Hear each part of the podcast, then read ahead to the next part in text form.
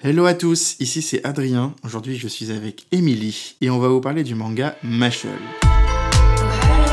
Bienvenue sur le Podcatsu, le podcast par Katsu. Alors moi personnellement je connais pas le manga. Émilie, est-ce que tu peux me faire une petite présentation s'il te plaît? Ouais, hello à tous, Mashal c'est un shonen qui est édité par Kazé. C'est un shonen qui est paru dans le Weekly Shonen Jump en début 2020 et qui est arrivé en France en avril 2021. C'est un manga créé par Kamoto Hajime, qui est assez nouveau dans l'univers du manga. Et pour un premier exercice, euh, c'est pas mal du tout. Et comme je vous disais, c'est édité par Kazé.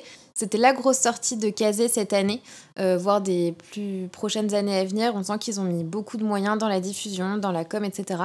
Donc je pense qu'ils ont fait un gros pari euh, sur cette licence-là, sachant qu'avec le Covid, euh, c'était peut-être pas aussi évident euh, l'univers des mangas. Donc, euh, donc grosse sortie, gros enjeu pour eux. Aujourd'hui, il y a trois tomes en France, il y en a six au Japon. Le quatrième devrait pas trop tarder à sortir. Donc ça, c'est pour le petit chapeau introductif. Et euh, je peux peut-être te parler un peu du pitch Bah carrément ouais. si tu le connais pas. Alors, c'est l'histoire de Mash, qui est un personnage qui n'a pas de magie, mais qui est extrêmement musclé et qui adore manger des choux à la crème. Et c'est pas du tout anecdotique le fait qu'il aime manger des choux à la crème. Il n'a pas de magie, il vit dans un monde où la magie euh, régit la société. Et un jour, il se fait coincer par un policier euh, qui comprend qu'il n'a pas de pouvoir magique. Et comme chez eux, c'est pas très bien vu, euh, le policier menace de l'envoyer en tôle, en gros. Et finalement, il décide de le faire chanter en l'envoyant, non pas en prison, mais dans la plus grosse école de magie du pays, en lui demandant de sortir élève émérite de cette école-là pour gagner euh, un genre de bourse et pouvoir partager l'argent avec lui. Sauf que Mash est projeté dans cette école où tout le monde a des pouvoirs, les élèves sont hyper hyper balèzes, lui n'en a pas. Il a juste sa force et sa ruse qui est pas hyper développée parce que ça a l'air d'être un esprit simple à première lecture. Donc euh, gros gros enjeu pour lui, gros challenge. Ok. T'en retiens quoi là, là tout de suite si, si tu devais dire ce qui t'a plu dans le manga? Ce qui m'a plu, c'est l'univers, euh, parce que c'est un univers euh, où la magie règne, et c'est pas trop le sujet, mais j'adore Harry Potter, donc euh, forcément, quand ça parle de magie, je suis un peu dedans. Ce qui m'a plu aussi, c'était qu'on retrouvait un peu plusieurs personnages dans la pop culture, la pop culture universelle et aussi la pop culture japonaise, notamment Saitama Mhm. de One Punch Man pour euh, sa force parce que Mash est hyper hyper fort. Il est pas aussi fort que Saitama, mais euh, il te fait voler à 4 km en te donnant un- une petite pichenette euh, sur la cuisse, donc euh, ça me faisait penser à Saitama. Euh, à Mob aussi, de Mob Psycho, euh, qui était un super euh, manga, et il me faisait penser à Mob pour son côté un peu euh, le mec chelou de la classe un peu associable et on sent qu'il est vraiment très éloigné des conventions sociales. Donc Mhm. il comprend pas trop en fait, euh, il dit beaucoup ce qui lui passe par la tête et il comprend pas que ça, peut, ça puisse vexer ou que ça puisse euh, se retourner contre lui. Et aussi euh, pour la dimension Harry Potter. alors la dimension Harry Potter, je sais pas trop quoi en penser sur la magie. Est-ce que c'est un hommage? Est-ce que c'est de l'inspiration? Est-ce que c'est un trop d'inspiration euh, je sais pas trop où me situer par rapport à ça, euh, parce que c'est vrai que quand tu lis le manga, enfin moi en tout cas, j'aime beaucoup Harry Potter et je faisais beaucoup de parallèles en fait entre les personnages du manga et les personnages d'Harry Potter, les situations, euh, ne serait-ce que sur les éléments physiques aussi. Mash, le personnage principal, euh, il se fait une fausse cicatrice. Parce que toutes les personnes qui ont de la magie ont une cicatrice dans cette école-là, et lui n'en a pas. Et du coup, il se peint une cicatrice sur euh, le visage et c'est un éclair. Et forcément, un éclair, euh, quand tu vois un mec euh, avec un éclair, une cape et une baguette magique, Oui. dans l'inconscient, c'est Harry Potter. Donc, il y a pas mal de trucs comme ça. Il y a aussi un autre moment qui m'a vraiment fait tilter sur Harry Potter, c'est le Quidditch. Alors, c'est pas le Quidditch et je me souviens plus comment ça s'appelle dans le manga.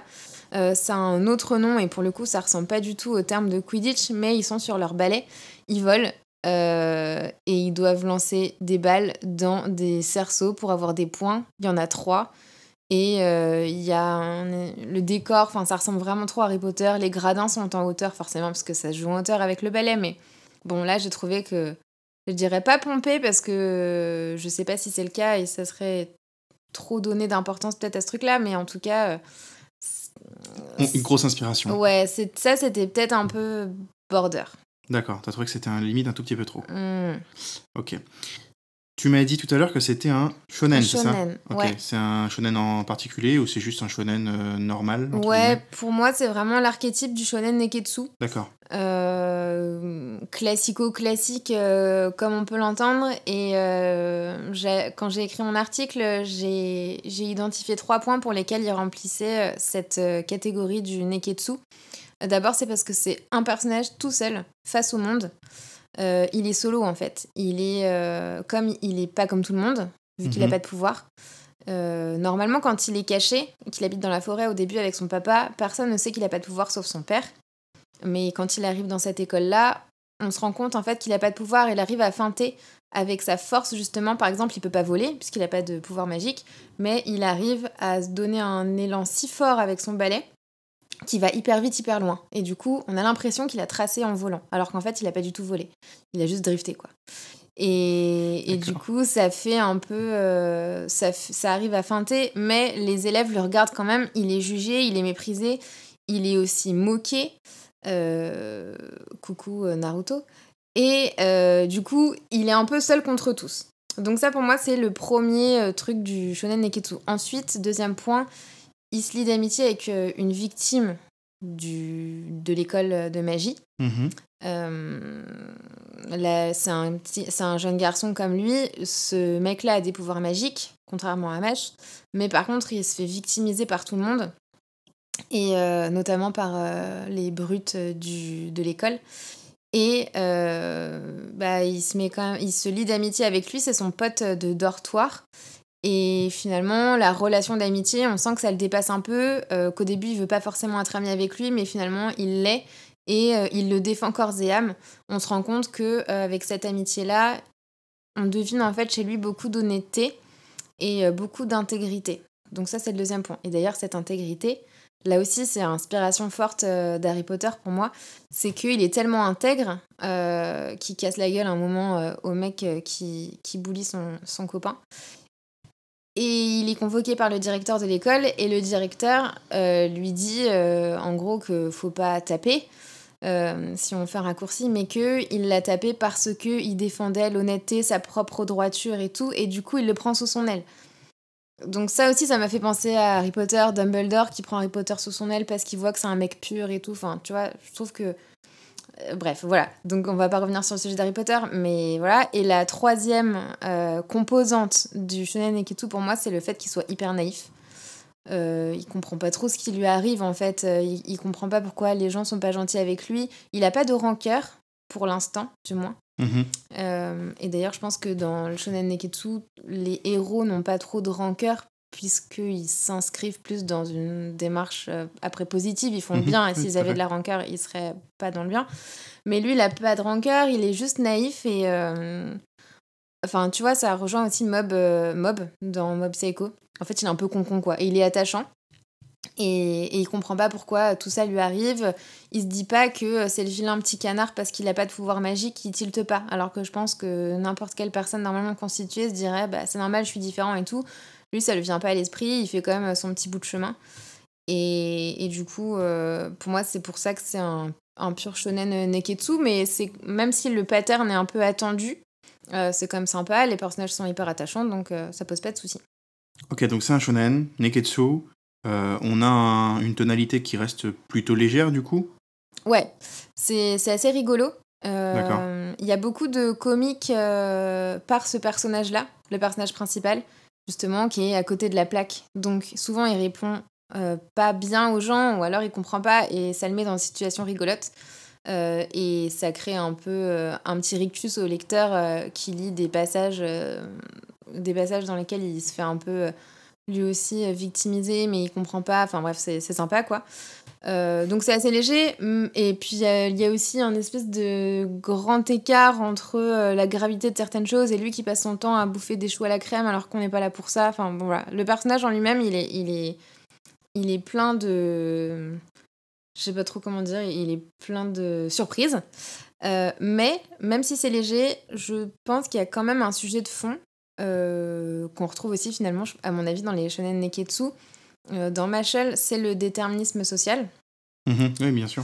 euh, qui prend ici la forme. Enfin, c'est un déterminisme qui est assez protéiforme en fait. Il y a la magie, puisque euh, si t'as pas de magie, si t'as pas de pouvoir magique dans cette société-là, euh, tu vas dans un. Enfin, t'es un peu. rien faire. Voilà, t'es un peu mis au banc de la société. C'est limite si tu vas pas dans un camp, euh, tu vois, pour. euh, voilà. Donc c'est pas foufou. Euh, Il y a la réussite aussi qui joue beaucoup. Et euh, il y a l'argent. Et en fait, c'est la magie, la réussite et l'argent. C'est, ce sont trois fondamentaux pour, euh, pour vivre euh, bien dans cette société-là. Et justement, les élèves y sont euh, confrontés. Parce que ça, tu t'en rends compte dans la vie de l'école. D'accord. Et du coup, c'est encore plus dur, je trouve, d'être face à ces inégalités, à ce déterminisme social quand ça touche à des jeunes. Là, Mhm. ce sont pas des enfants, ce sont plutôt des ados, mais c'est quand même des jeunes où tu te dis que eux-mêmes, en fait, euh, sont un petit peu euh, lobotomisés par euh, leur classe sociale ou par leurs parents. Typiquement, euh, le bully de, de l'école, c'est vraiment un peu comme Drago Malfoy, tu vois. On lui a dit toute sa vie que c'était le roi du monde. C'est un mec riche qui a réussi, un peu comme Malfoy, ses parents et tout. Donc, les enfants répètent, ce qui est logique, hein, on, a ça aussi dans notre réalité, les enfants répètent les schémas des parents. Et là, euh, bah, ça se passe dans cette école-là. Donc, euh, c'est encore plus difficile. Et tu me parles de victimisation, enfin de, de personnages un, un peu maltraités, de déterminisme social, et en même temps tu me dis que c'est léger, alors que du coup, euh, quand je t'entends, j'ai l'impression que c'est quand même violent, et que le personnage principal, il en prend plein la figure. Oui, bah, le personnage principal, il en prend effectivement plein la figure. Euh, mais comme il est très fort, il a pas trop mal, parce que de toute façon, les coups qu'il se prend euh, sont jamais aussi forts que ceux qu'il peut donner lui-même. Et puis, euh, le traitement, enfin, le fond est un peu dur, mais le traitement lui-même est beaucoup plus léger. Les dessins aussi participent au fait que c'est- pas trop violent à regarder. Et puis les dessins sont assez, je trouve, assez simples. En quelques traits de crayon, les, les visages sont dessinés. Euh, les expressions aussi, justement, un peu bébêtes euh, de Mash, qu'on retrouve, je, je vais encore le dire, hein, désolé, je me répète, mais qu'on retrouve euh, chez Mob, dans Mob Psycho, je trouve. Ouais. Euh, ce côté un peu, un, un peu débilos, quoi, dans les dessins. Et finalement, ça, tu, tout- toute cette violence du déterminisme social, tu t'en rends pas trop compte quand tu lis. Parce qu'en plus, ce sont des choses qu'on est habitué à voir dans tout ce qu'on regarde à la télé. Il y a toujours euh, le petit garçon euh, qui a pas de chance, euh, ses parents ils sont pas aussi riches que les autres, du coup il peut pas faire ci, il peut pas faire ça. Donc nous, et même peut-être à l'école, tu vois, quand on était petit, il y avait ça. Donc on y est confronté, on a grandi avec ce truc-là et, et on s'en rend pas compte quand on lit. D'ailleurs, quand on lit, on rigole plutôt. Il y a une super intrigue, donc on est pris dans le truc, mais on, on rigole assez. C'est pas violent comme ça. Ça, c'est plutôt moi qui l'ai lu en double lecture comme ça. D'accord. Mais je pense quand même que c'est le sujet. Et d'ailleurs, euh, en fait, cette école-là, elle est censée euh, former des personnes pour après être très haut gradées dans le système. Un peu, tu vois, genre une politique ou sénateur, enfin des trucs comme ça. Et justement, en fait, on se rend compte que euh, sur ces rangs de haut gradés, ils sont tous corrompus. D'accord. Et lui, Mash, euh, il est euh, pas du tout comme ça. Et c'est pour ça que le directeur lui dit Bah écoute, t'as l'air d'être un mec honnête, j'ai foi en toi. Et comme euh, le système est, est, véreux jusqu'à la moelle, c'est bien qu'un mec comme toi puisse, atteindre aussi les hautes sphères pour faire un peu le nettoyage, quoi. Et puis qu'on reparte sur des bonnes bases. Voilà, je sais plus pourquoi je parle de ça d'un coup, mais, en tout cas. L'intrigue, elle est pas trop violente, tu vois. Et puis on se doute bien en fait que ce mec-là, il va, il va y arriver. Parce que quand tu lis, c'est quand même un truc bienveillant. T'es pas là pour assister à la descente aux enfers d'un personnage. En plus, il est pris en pas en otage, mais il se fait faire. Euh, on lui fait du chantage. Le flic véreux lui fait du chantage justement euh, en lui disant d'aller dans cette école, de gagner euh, la première place pour avoir la bourse. Et s'il ne le fait pas, il dénonce son père, qui est en fait son père adoptif, parce que son père, il a, il a pas du tout réussi dans la vie, et du coup, il a pas de femme. Et lui aussi, c'était un paria au banc de la société. Un jour, il a trouvé ce petit garçon qui n'est pas le sien. Du coup, ils se sont mis ensemble et ils vivent reclus dans la forêt. Et le père, qui lui a été vraiment face à la douleur, à la souffrance, il protège Mash. D'ailleurs, il n'arrête pas de lui dire euh, ne sors pas de la forêt, tu restes ici. Et en fait, au tout début du premier tome, Mash va en ville parce que son père n'est pas là pour le surveiller et il a envie de jouer à la crème. Du coup, il va en ville et il en bouffe et il voit un policier et le policier euh, se rend compte qu'il a pas de pouvoir et c'est comme ça que la lumière est faite sur lui et on comprend qu'en fait c'est un mec euh, qui a pas de pouvoir magique.